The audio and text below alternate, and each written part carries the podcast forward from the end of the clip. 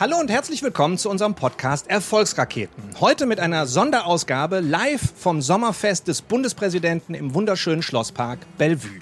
Mein Name ist Felix Hettich von der gemeinnützigen Organisation IW Junior und wir haben das Ziel, dass junge Menschen aktiv die Zukunft mitgestalten und deswegen unterstützen wir Schülerinnen und Schüler bei ihrer Berufsorientierung, bei ihrer Persönlichkeitsentwicklung und wir zeigen ihnen Perspektiven auf, später den Einstieg in den Beruf zu finden, vielleicht auch sich einen eigenen Arbeitsplatz zu schaffen, um das zu üben im Rahmen einer Schülerfirma. In unserem Podcast treffen wir spannende Persönlichkeiten, die uns ihre Geschichten und Erfolgsgeheimnisse erläutern. Ich habe eine neue Gästin heute hier beim Sommerfest des Bundespräsidenten live vor Ort und heiße ganz herzlich willkommen Nia bei mir und äh, sag doch mal, wer du bist und was du hier heute machst. Ja, mein Name ist Nia Künzer. Ich habe mal Fußball gespielt äh, für die Nationalmannschaft und für den FFC Frankfurt. Relativ erfolgreich, mhm. Weltmeisterin 2003. Heute bin ich aber hier für Laureus Sport for Good ja. und freue mich. Freue mich auch. Großartig, dich hier zu haben. Was macht ihr denn da?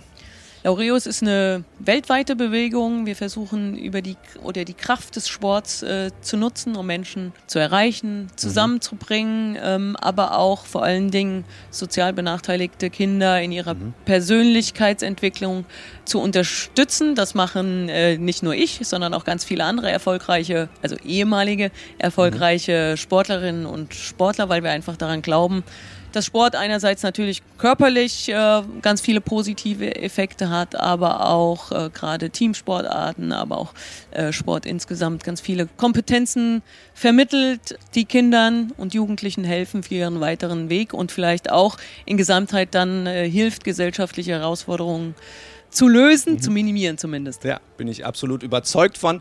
Bei unserer Arbeit geht es ja auch darum, irgendwie im Team gemeinsam etwas zu erarbeiten. Ich selbst bin auch immer Mannschaftssportler gewesen, kann das total gut nachvollziehen. Fußball war nie so, ich stand immer im Tor früher, ähm, aber auch nicht so gut. Bin, bin ich sehr offen für alle anderen Sportarten auch. ähm, sag mal, was ihr so konkret für Projekte oder Aktivitäten, Angebote habt bei Laureus. Ja, ich stehe natürlich ganz gern immer äh, für den Fußball. Mhm. Wir unterstützen verschiedene Projekte, die das Thema Fußball nutzen, natürlich einerseits, um Kinder zu erreichen, ähm, mhm. weil viele oder eigentlich alle Kinder die Möglichkeit haben, Sport zu treiben. In dem Falle äh, Fußball wir eigentlich auch begeistern und erreichen können. Man muss ihm den Zugang und die Teilhabe ermöglichen und wir kombinieren das ganz häufig mit anderen Aspekten, also den Bildungsaspekt, den ihr mhm. ja auch im Fokus habt. Äh, zum Beispiel Fußball trifft Kultur ist ein mhm. Projekt, mhm. das wir unterstützen.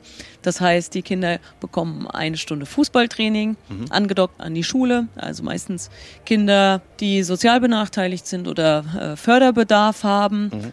Und gleichzeitig kriegen sie aber auch eine Stunde Nachhilfe oder Fördern im Lesen und Schreiben. Mhm, mhm. und die Kombination äh, funktioniert eigentlich äh, ganz toll.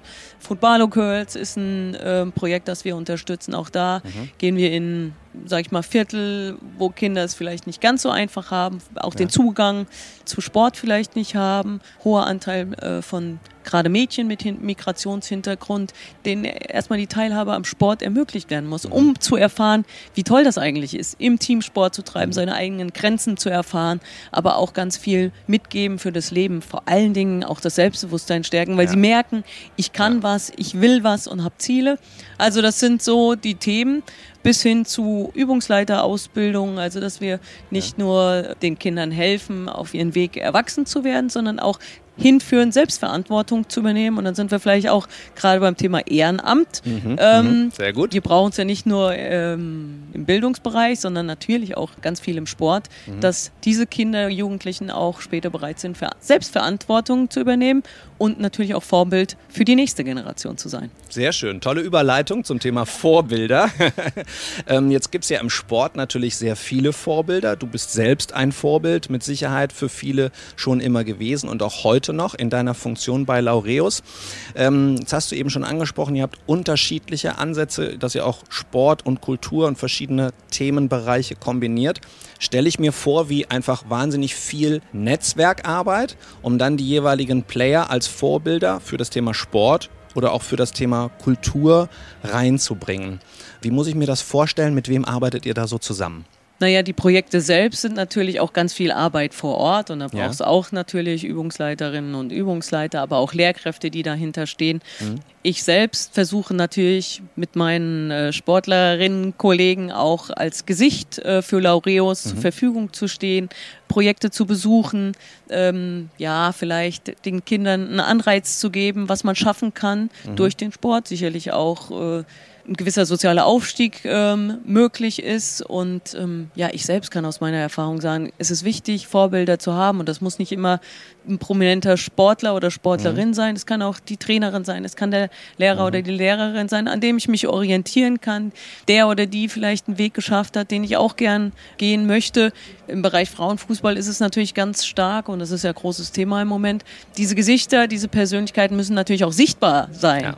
Das war in meiner Kindheit nicht immer ganz einfach, ähm, Vorbilder, zumindest im Frauenfußball oder Fußballerinnen zu haben, an denen ich mich orientiere. Und deswegen äh, versuchen wir natürlich auch ähm, alle Sportarten und natürlich auch alle Persönlichkeiten so ein bisschen äh, zu mischen, dass jedes Kind, jeder Jugendliche auch so sein passendes Vorbild finden kann. Ähm, du hast es gerade schon ein bisschen angedeutet. Heute äh, ist der Frauenfußball wesentlich präsenter äh, als damals. Wenn du mal zurückblickst, äh, die Nia Künzer, bevor sie vielleicht Profi wurde, äh, was waren so damals deine Vorbilder? Was hat dich da begeistert? Woran hast du dich orientiert?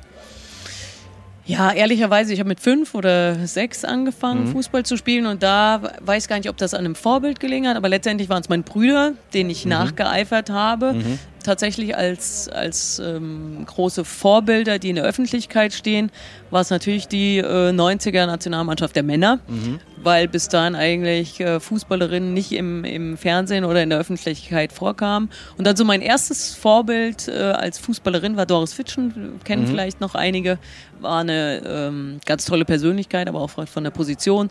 So äh, das, was ich gespielt habe, damals noch äh, Libero, dann Viererkette, ähm, das war so mein, mein erstes Vorbild, aber es war in der Tat gar nicht so einfach, zumindest ein weibliches Vorbild zu haben. Ja. Und ich finde, es ist in ganz vielen Bereichen. Natürlich kann ich auch äh, erfolgreichen männlichen Fußballern nacheifern, aber ähm, ich finde es ganz wichtig, dass eine Breite abgebildet wird, ähm, genauso wie im in anderen Bereichen ähm, es wichtig ist, dass auch in Führungspositionen oder bei Lehrerinnen ähm, und Ja. Lehrern, auch in der Grundschule ist das große Thema ja eher Lehrer, wo sind die Grundschullehrer, damit auch die Jungs im Grundschulalter vielleicht eine Orientierung haben ähm, an männlichen Vorbildern. Kann ich absolut bestätigen. Ich habe zwei Jungs. Äh, der eine ist gerade auf die weiterführende gekommen und wir waren sehr glücklich, dass Zum ersten Mal quasi wahrscheinlich ein Lehrer.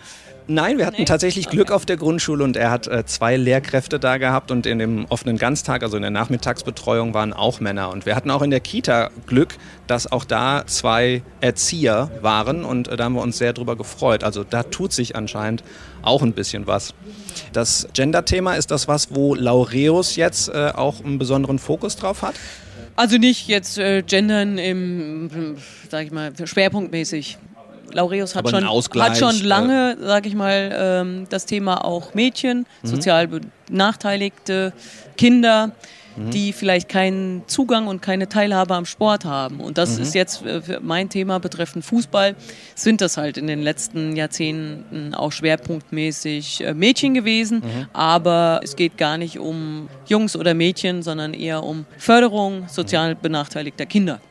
Unser Podcast heißt Erfolgsraketen. Deswegen fragen wir unsere Gäste auch ganz gerne nach ihrer Idee von Erfolg. Das ist natürlich jetzt äh, eine schwierige Frage, ehrlich gesagt. Du bist Weltmeisterin. Was gibt es da noch? Aber vielleicht kannst du trotzdem überlegen, was bedeutet Erfolg für dich und inwieweit fühlst du dich erfolgreich, mal abgesehen von der Weltmeisterschaft, vielleicht in dem, was du jetzt bei Laureus tust. Also ich kann äh, zumindest sagen, was äh, mir der Sport vielleicht gegeben hat. Ja. Oder mich unterstützt hat, dann erfolgreich zu sein. Ich finde nämlich, da findet man ganz viel im Teamsport, was einem im, auf dem weiteren Weg, egal ob es dann im Sport ist oder in der Ausbildung, im Beruf, äh, weiterhelfen kann. Also abgesehen davon, dass man sich natürlich ähm, oder lernen muss, in, eine, in einem Team zu bewegen. Das heißt, ich muss mal zurückstecken, ich kann aber auch mal vorangehen oder ich muss auch vielleicht mal vorangehen. Das gegenseitige Miteinander, Fair Play, äh, sage ich mal, wenn es gut angeleitet ist, ist es auch Grundlage für ein Zusammenspiel äh, im Teamsport. Und letztendlich im Leistungssport habe ich natürlich auch ganz viel gelernt.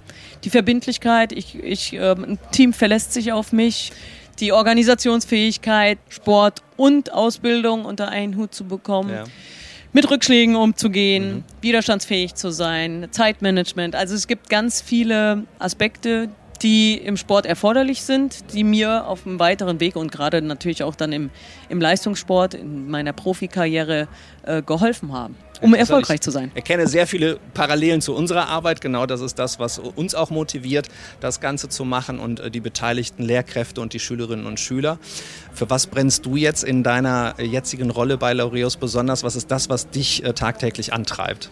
Ja, ich glaube einfach daran, dass Sport die Kraft hat, die Welt zu verändern. Nelson mhm. Mandela, das ist ja das mhm. Motto von Laureus. Mhm. Und ich glaube tatsächlich, dass Sport das Potenzial und die Kraft hat, die Welt oder das Leben Einzelner zu verändern und dann vielleicht auch in Gänze die Welt ein Stückchen besser zu machen. Ein wunderbares Schlusswort. Ich wüsste nicht, was wir noch hinzufügen sollten, Nia. Herzlichen Dank, dass du heute hier warst. Äh, ganz viel Spaß noch auf dem Sommerfest. Äh, wir kommen Dito, sicherlich nachher nochmal am Stand vorbei. Sehr Danke gern. dir. Ciao.